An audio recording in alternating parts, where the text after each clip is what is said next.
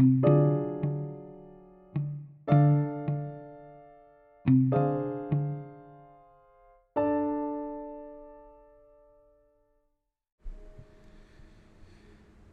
acuñar el término neurología en su Cerebri Anatomy, Anatomía del Cerebro, el médico y anatomista Thomas Willis sentó gran parte de las bases de la neurología y la psiquiatría modernas.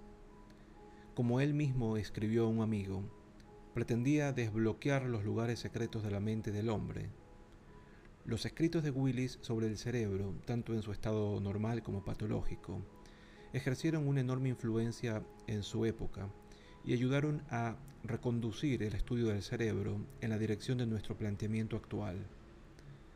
Por ejemplo, en 1665, el año siguiente de su publicación en inglés, Cerebri Anatomy se reeditó cuatro veces en latín y cinco veces más a lo largo de otros pocos años. En realidad, el libro era una colaboración entre Willis y varios de sus colegas, incluido el célebre arquitecto y artista Sir Christopher Wren, quien aportó los grabados que ilustran la obra.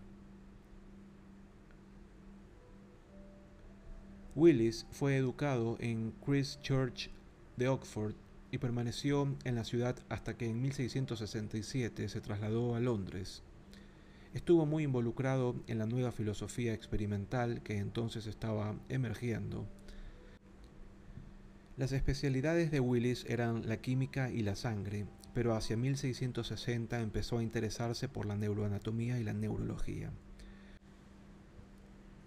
Willis dedicó a sus nuevos intereses la misma observación minuciosa y el vasto conocimiento que habían marcado su carrera hasta entonces. Willis veía el cerebro como el principal asiento del alma racional en el hombre y el motor principal de la maquinaria animal.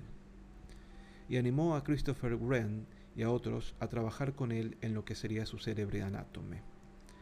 En el libro empleó el formato de la anatomía comparada que había iniciado el médico y anatomista William Harvey en su obra sobre la circulación de la sangre.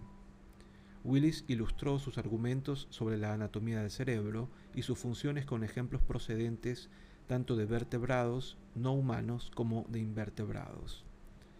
También recurrió a historiales de pacientes y anatomías post-mortem para sustentar sus conclusiones.